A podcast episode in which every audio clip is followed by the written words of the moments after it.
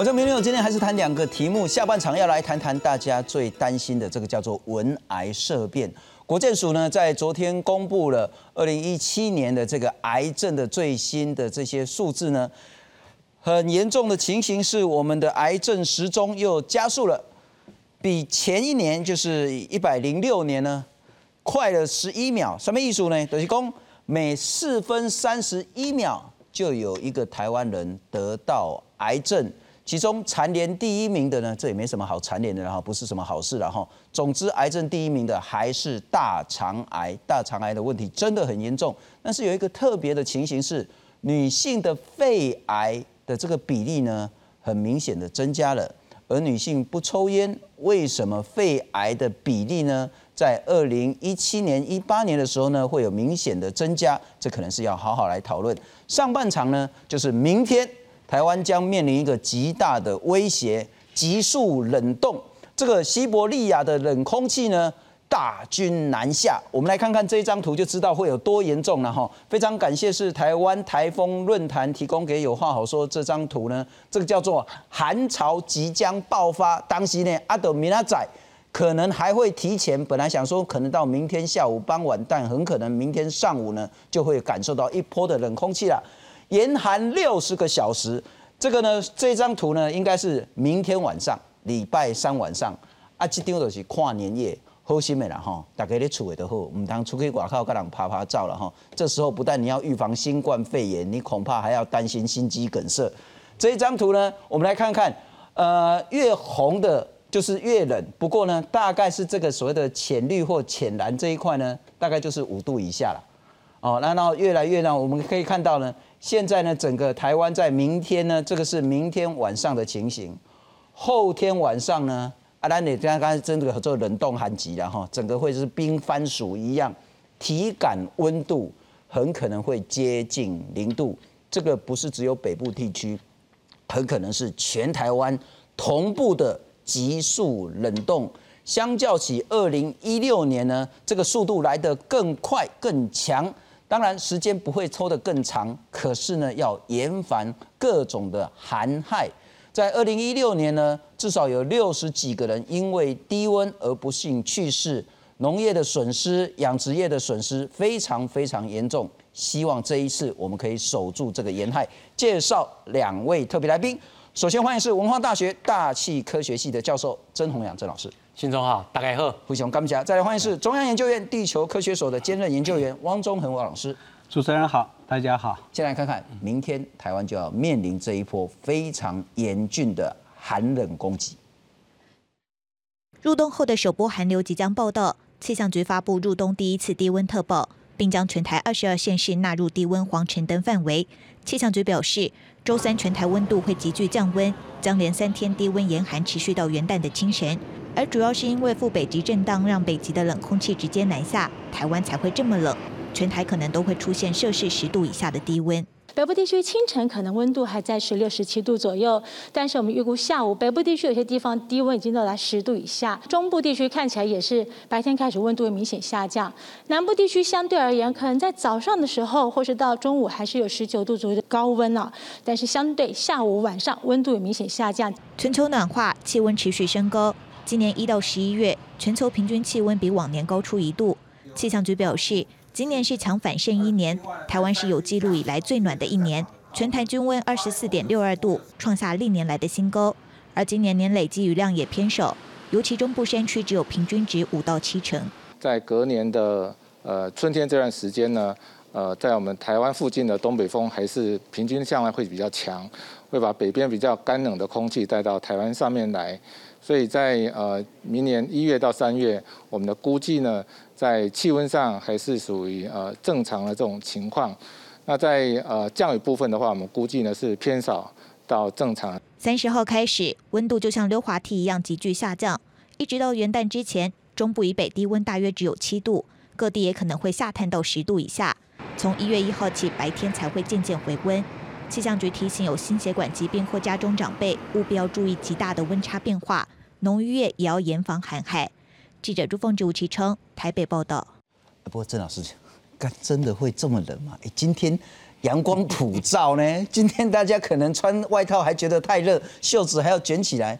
明天真的会那么冷吗？哎，真的会是这样子哈。那这个原因实际上来讲，北宫，那我们过去的一个名词叫做这个呃北极涡旋啊，好啊，现在换了一个名词叫做北极震荡。北极震荡，负的。那以这写的贡献，那基本上哈，等于在北极那个地方本来是比较低压，是啊，那我南极北高压区。啊，如果在正常的状态之下，哈，是这个结构的时阵，哈，啊，以迄个急流的强风，最大强风走，哈，的底绕着全球走直线，几乎走直线了，啊，那种结果等于有消化型咱迄个做汤扣啊那些吧，我可以给你抠起来，啊，所以你在北极你就很冷，那在这个以以南呢，啊，你就会温带亚热带就觉得还好，你就觉得还好。啊，但是呢，如果是在一种负的，等于讲你那边的呢，本来是压力比较低，就要变得管，啊，就要冷冰，变得讲，哎，啊，咱的关系改变了，哎，那一条汤口变成安尼弯弯曲曲，啊，有的人把它称为西风蛇形啦。OK，啊，蛇形啊，弯落来西尊呢，啊，啊落来西尊那个到达的地方就是冷，啊，上去的地方就是软，啊，过去呢，我们在这一种蛇形的状态里面呢。我们并不一定会冷，所以这改练大概有两个条件。第一个，要它是一个负的这一种的震荡，所以改立功冷空气可能会南下。嗯哼，北极也出靠出口刚好对着台湾来，这样子两个条件同时符合。那这一次呢，我们刚好是符合了。OK，就我艺术也冲着我们来了哈。但我请教了哈，就是等一下我们再谈的整个那个学术上的研究。我们很直接谈，明天什么时候开始打给皮皮刷？哎，陶大，哎，主持人也说了，本来咱预计会稍微晚一点，可能是晚上。啊，现在呢有点提前了。那要不要提前？实际上得看以这类风速落来时哇强。如果这个的风速比较大，它这个弯曲的程度更弯的时候，它下来的那个速度就会更快。就是如果这个冷空气没有吃便当，可能就是早上就来找我们了。如果他休息一下，大概是傍晚之后。是。总之，明天就会冷冷冷啊！到底有多冷？我们可不可以具体的形容？到底温度，不管是体感或实际，降了多少？一实际上，好，像现在我们的预估，哈，大概会超过下降，会超过十度以上。十度，哈啊，你的平地可能。啊，按照气象局的这个预报呢，十度以下，嗯哼，啊，十度以下，意思等于讲有可能会更加低。好，也速度落来从较近的时阵，它那个冷空气哈没有经过太多的跟别人混合，是啊，直接落落来，那个温度呢会更低，下降至少十度以上。那个概念是说，譬如说今天台北应该有超过二十度，是，所以很可能明天台北。就会降到十度以下，五可能，喜安呢？那个是会死人的降温。是的，在台湾如果真的是跟这个预报一样，会降到这么的多，实际上在过去台湾的记录似乎非常不多见，甚至于就是说我目前还没有找到有说你在一天，尤其在冬天呢，呃，夏天我们就不谈是好，但是在冬天。冷天的这个过程里面，一下子降这么多，那个的确对于这一些高风险，像血压这一些的病人，那的确是非常大的挑战。我们等一下会再好好谈一下这次寒害可能会造成的伤害。不过，可能特别要先提醒所有的观众朋友，第一个黑五楼博出位啦，皆有了，请大家务必要紧急启动一些政府要启动一些关怀专案，民众可能要提供更多的一些协助。第二个。长辈，你们能公婆的储位都不待机啊哈，是，可能包括你说的保暖设施，通通都要拿出来了。有暖气最好，没有的电暖气也要拿出来。可能电毯啊，什么东西的，哎，沙塔也别供了哈。然后脖子头可能都要注意保暖。再来呢，你那边平平常有去跑马拉松哎，我可以慢跑哎，你都卡注意啊哈，因为其实真的很危险。能免则免的吧？能免则免啊！啊，千万不堂可以跨年，然后虽然台北市还是要办跨年，不过呢，这重要。等一下我们再来好好谈一下，我们来看看重要的几个资讯。待会会再请教两位老师，什么叫做北极震荡，特别是副北极震荡。总之，西伯利亚那个冷到不像话的冷空气大军南下，直攻台湾。其实不能说直攻台湾啦，咱台湾是可以扫掉红台北，我们是 最尾端的那个影响的啦。整个中国或者整个东亚呢是急冻的。如果你看到中国气象局那个零度 C 的线哦，你会吓死，这样唰下来，整个东亚呢都整个都冰起来了。那跟一六年来比起来呢，我们的强度没有那么一六年那么强，但是速度比一六年快太多太多了。那我们呢，在这个降幅呢，会比一六年还要大，而且不是北部先降，是全台一起降，这个特别重要了哈。十二月三十号呢，就是明天，北台湾呢最低温是七到八度，三十一号就是后天礼拜四被跨年了哈，十度以下。那在一月一号跨完年之后呢，可能还是会再维持在十度上下。但是可能到一月二号、一月三号，这个温度就会再回去。我再请教一下那个汪老师，您如何看待这一波我们受到什么威胁？这一波受到的威胁就是寒潮，第一个它持续的时间比较长，啊比较久，然后它的强度比较高，所以对我们啊一般人来说，当然感受会很强烈。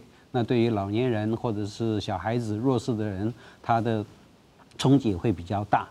那对于我们的农产品、水产品造成的冲击，当然也会比较多。是，所以啊，我们会预计会有一些伤害，会有一些影响。那但是从这个气候的这个长期趋势来看的话，您刚刚有说到上一波我们二零一六年有一个我们叫做霸王级寒流，那跟这次来比的话，那强度比我们还要强。也就是说，其实随着这个暖化一直不断的升高，我们这个。啊，西伯利亚这种啊大陆强的这种寒流对我们带来的影响，其实也是在慢慢慢慢的在减少。减少不是说没有，它还是会来。来的话，我们其实还是要做好防范。特别是在这个平常它已经很少的时候，你突然就来，而且来的速度快，然后强度高，那对我们造成的冲击也会格外的大。这是我们要特别。啊，小心去防范的。那我再请教王老师，所以大概就是三四天，这个寒潮或叫寒流，就跟他说再见了，就不能了。以二零一六年来说，那次我们台北市大概就是持续了六十二个小时，那我们这次估计大概也就是在六十个小时左右，所以它持续的时间是差不多。嗯哼。不过我们来看看了哈，这是郑明典郑老师他所提供的一个在脸书上的一张照片。很清楚的，呃，这边是高压嘛，哈，所以沿着这个低压这样子歘下来啊，台湾其实是在加了，啊，这个其实是那个昨天的那个这个这个等压线的图，哎，那然后可以预测到今天，这个还是现在的情形哦，也是说还没大军真的南下的情形，那你看到这个白的呢，就都已经是负的啦，哦，负温度可能是十度、二十度，可能有负到那个二十度的这一部分。整个这样歘下来，那为什么这个西伯利亚的冷空气会大军南下？我们再来看看这一张图就会更清楚。这个叫北极震荡，呃，这个是在北极圈的很冷很冷的空气。那这边呢有一个叫做那个疾风喷流，就刚才他都老师讲，哎，烤烫，给烤起来哈，就是那个紧箍咒，紧箍咒套上去这样子。结果 这个紧箍咒歪起啊，我公寡坚固了哈，这个紧箍咒不能说破洞了，它就是变形了。变形。那好死不死呢？变形就真的弯，然后弯到台湾这边来了。弯的越南呢，就是越越到那个整个比较低纬度的地方。对。那如果是维持的话，这样子的话，那寒带呃就是这样子，温带跟亚热带呢就比较不受到影响。我再请教一下汪老师。什么叫做北极震荡啊？北极为什么要震荡啊？以前也没什么震荡，为什么今年要震荡？啊，其实北极一直都会有震荡，只是现在震荡的幅度比较高，频率比较强了。我们大概这个有这个啊，北极震荡这个名词，在十九世纪初期就就出现了。是。然后它主要就是刚刚那个张老师说的，它原先就有一个在北极就有一个涡旋，涡旋是非常这个。啊低温的冷空气。是那它外面有一个，就像我们刚刚说的，有个喷射气流，喷射气流它是这个呃由西往东的，把这个北极里面的涡旋锁在高纬度的地方。那过去因为这个啊暖化不强，所以我们这个啊高纬度跟低纬度之间的这种啊差异比较大，所以这个我们的这个喷射气流它的强度比较高。就像刚刚说有个比较好的这个紧箍带，我们常常也可以用另外一个方式去比喻，我们像我们台湾人玩那个陀螺啊哈，那过去这个陀螺是转得很快的。所以这个西风带它就可以把这个北极里面的这种冷空气，我们说北极涡旋锁得比较紧，那么它转得快，是所以这个锁得好。现在因为暖化的关系啊，我们高纬度跟低纬度的温差减小，所以这个啊北极涡旋它的强度在减弱，它的速度在变慢，它就开始就像我们这个陀螺，它已经开始没有办法那么快的旋转，它就左右摇摆，所以我们就看到西风带就开始蛇了形解，就像郑老师不过这所说的。某种程度也回答了很多观众，包括我在内说啊，不是说全球暖化吗？啊，怎么又来一个霸王级的寒流？霸王级的寒流的原因，恐怕就是因为全球暖化。全球暖化让天气变得更极端。它第一个当然会让全球的温度变高，我们的高温热浪会越来越强。是但是另外一方面，它也会让北极的那个冷空气一直不断的会有机会往中低纬度的地方冲下来，然后让我们这些地方过去想象不到的低温就发现了。所以这种意思，这就是一种极端。这种极端在暖化的形成的过程里面，它会变得越来越强，然后也越来越频繁。因此，特别请教汪老师，所以长期而言，其实上次也邀请两位老师谈到，我们就说好像赤道变胖了，好像 台湾冬天不见了。台湾冬天其实你仅贵刚刚过来请灯啊，然后，可是现在我们又遇到这个所谓的第二次的霸王级的寒流，上一次是四年前。如果这个趋势下去的话，也就是台湾一定会越来越热，但是我们在热的中间会越来越频繁遇到这种冷到不像话的这个情形。会啊，我们就就看台北市的这个呃温度好了。台北市的最低温，我们说是十度以下的话，你就可以看到最近这几年，二零一六年是一个呃寒潮，然后二零一七年几乎就没有十度，然后二零一八年我们有个小寒潮，二零一九年又没有十度以下，所以它就是在反复的发生，但是发生的非常快。你看到一年一年就是这样跳跃式的这种啊产生，所以这就是全全球暖化带来的一个不幸。过去要发生这种情况，就是好多年，然后出来一次，然后它是缓慢的、渐进的、温和的。现在不是了，它是突然的，而且快速的。是那如果强度再强一点的话，那我们可一般人恐怕就在抵抗它的这种能力上就会啊、有很大的危险。也就是接下来包括政府，包括每一个人都得面临这种极端气候带来的严重灾害的这些问题。我们来看看，当他说啊，喜安娜米娜仔寡噶安尼，然后可能你就可以回答，因为北极震荡。我们来看看气象局在四年前做了一个动画示意，说实在非常清楚解释为什么明天台湾会变成冰番薯。我们来看看。地球因纬度的不同，有终年酷寒的寒带、四季分明的温带及炎热的热带。其中，北半球的寒带是指位于北纬六十六度半以北的区域，也就是俗称北极或北极圈。冬天里冰天雪地的寒带北极，常常刮起凛冽的寒风，南下入侵温带地区。幸好，除了北极寒风之外，还有环绕北极的风速特快车——疾风喷流，也就是极区附近风速最强劲的气流，犹如齐天大圣孙悟空的紧箍儿一般。疾风喷流也会限制北极寒风的行动，而北极寒风疾风喷流相互来回拉扯，是每个冬季均会上演的故事，也就是气象学家口中的北极震荡。当疾风喷流强盛时，北极寒风就只能乖乖待在原地打转，北极寒带的冬天也就显得更加冷酷无情。相对的，身处温带的居民就会有一段暖乎乎的冬季时刻。像这样，当北极寒风被疾风喷流牢牢锁在北极地区，而温带地区气温偏暖时，即称为正北极震荡。但是，犹如紧箍儿的疾风喷流，毕竟不是如来佛的神器，它也会有减弱、变形成歪七扭八的时候。此时，关不住的顽皮北极寒风就会趁虚南下，酷寒的冰天雪地将会如铺天盖地般毫无顾忌的肆虐温带地区。像这种当疾风喷流关不住北极寒风，而让温带地区呈现急冻的时刻，则被称为副北极震荡。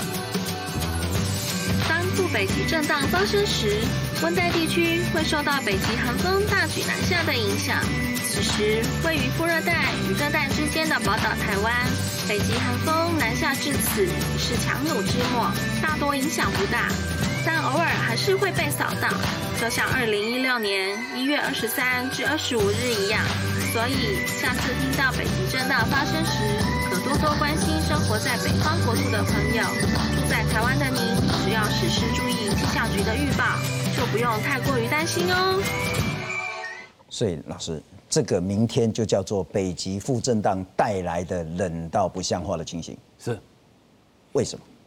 呃，那刚才其实上来讲，主持人跟黄老师都提过了，当那个西风它在这样子不按规则的来走的时候，它如果向南延伸的越厉害，是就代表北方下来的冷空气，它的势力越强。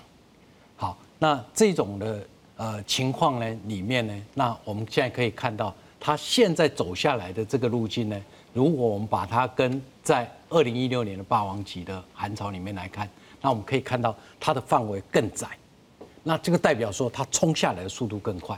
那我请教，学术上为什么这个疾风喷流会不不好好喷就乱喷，然后一下喷上面，一下喷上面，为什么？其实要再解释这个原因呢，那。你可以去看到说，呃，现在呢，你如果往前推，那我们把它称为呃北极涡旋或极区涡旋。那极区涡旋它这里面的整个的一个变化，实际上它高层的那个空气是从赤道这样子过来的。那意思也就是说，跟汪老师那里面谈的也就有点类似了，就是说，当你全球的气候不断在改变的时候，那它为什么要这么转？实际上来讲，它是在做一个能量的。调整，那当我们的这个能量呢有些不平衡的时候，它要去调整。那如果你在这个过程里面呢，你给它的这一个东西，它越没有办法均匀分布的时候，它需要更强烈的来调整。那像这一种的情况之下，那问题是我们现在就也不知道说那什么时候能量会累积，所以现在我们就可能就会找一些的指标。嗯哼，那这种指标呢，那一个就先去了解说。啊，来看一看，说那现在能不能帮他做预测？也就有点像工程法，这边漏水，我先找出来哪边会漏水，我现在处理。那另外一方面呢，那在学术上就在探讨他为什么要这么做，他的原因在哪里？那现在我们大概很多的东西，你都会跟我们现在在气候上比较能够去说，哎，它有一些啊科学上的依据的，那可能就是啊像啊你的声音现象啦，或者是反声音啊。对它是有什么影响啊？那我们会往这个地方去看，但实际上来讲，我们现在所知道的还是相当的有限。因此，您也不认同，因为其实四年前也有找您来谈，然后那时候有一个说法是说什么小冰河期来了，很显然不是小冰河，还是因为全球暖化的问题。是，在这里面，我我大概会比较投呃能够接受，就是全球暖化，因为全球暖化基本上是我们对于整个地球资源。它的一个重分配的一个过程，现在是有点乱掉了。是，所以它在这个混乱呢，也就是说你进入到一个混沌的状态，那你要把它恢复到过去我们比较能够认同的这种常态性的时候，它必须要去调整。那也就是说，我们对它的破坏越大，那自然它就想办法恢复到原状，它的速度就会更快。那这个速度更快，郑老师，我这样假设不知道 有没有任何道理？本来是这样子，是。之所以会整个拉下来，或许应该看的是这边拉上去了。是，你也就是之所以它冷空气大军南下，是因为暖空气大军北上。呃，你可以这样看，但是我们必须从一个三度立体空间，也就是说，你现在看的是水平上面，是那我可以说是冷空气下来，我也可以说暖空气上去。可是我们还有另外一个，我赤道上去的是一个暖空气上去，那我要在极区我要下来，OK，那我可以从上面来冲量变很大，对下来的力力道更大。对，所以如果你用这样的角度来看的话，那就是我在这个地方上去的量大，然后下来的时候我势力把你原本的冷空气往南来推了。了解了解，所以这个两个方向，你可以很多方向去思考这样的问题。这是一门很好的那个地球科学的课了哈。不过我们再来看看这一部分的情形，我们还是感谢那个台湾台风论坛。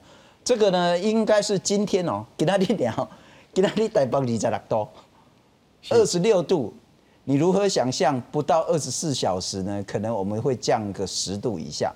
是然后这个是那个整个所谓的在东亚地区，特别在北方的这个冷空气大军南下的情形，这是今天的情形。是那我们来看看，在明天、后天呢？刚刚一开始也谈到，呃，温度大概可能会到六度、七度，也许可能有更低，但那个是实际温度，体感温度可能会逼近零度。对那在明天部分呢，可能是先湿后干。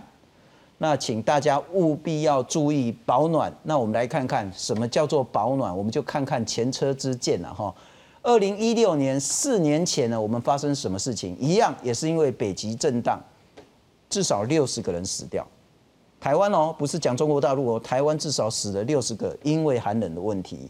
十二间学校呢停课一天，然后包括农损非常严重，养殖业至少在虱目鱼，至少在黑荤油啊、文蛤，文革，然后还有其他的像酒斑，甚至种姜的、种草莓的那个农损是非常非常严重。我再请教一下曾老师，好，那个其实做天气最重要是为了人然后哎，台湾该做什么准备？明天要做什么准备？呃，其实这里面就看我们对象是谁。那我在想说，任何一个灾害总有优先次序，第一个面对的就是人。那刚才主持人已经特别强调了，我们在面对灾害的时候呢，实际上啊、最容易受到伤害的就是弱势族群。这个弱势族群包含了啊、无家可归的，好，在外面呢，因为他连这个讯息他可能都不知道，是好，因为他没有讯息来源，这是第一个可能我们需要去关怀的。第二个是在那些通讯比较偏远的地区的人，他也会面对到同样问题。第三个，那就是老年人跟小孩。第四个就是有关于这些心血管疾病的，这个是我们第一波在所有的灾害里面所需要面临的，把人保护好。第二个，那也就是说，在这种寒害的这个过程里面呢，实际上我们最容易受到伤害的，就是最传统靠天吃饭的这些行业，也就是说农业跟渔业。那这些相关的这些单位，应该想办法赶快把你可能要面对到灾害的这一些的啊、行业呢，想办法通知他们，让他们能够做好一些的准备。如果来不及，那一定有一些紧急的措施，让伤害能够降到最低点。那这是当我们面对到这一个啊、紧急的这个事件的时候，应该采取的一个方法。我就念一下了哈。其实我今天特别去找一下，四年前有话好说一样在谈这个霸王级的寒流。那那个时候在去呃四年前的一月，应该是十几号还是二十几号？是二十几号，那个时候发生什么事情呢？至少六十五个人死亡，是急诊室有大量的病患，是太冷了，主要是心肌梗塞的问题。然后再来是呢，有人去山上要看雪，屌哎。然后呢，因为那个打滑，所以车祸很多。再来，有人那时候去爬山，失联的登山失联的问题非常严重。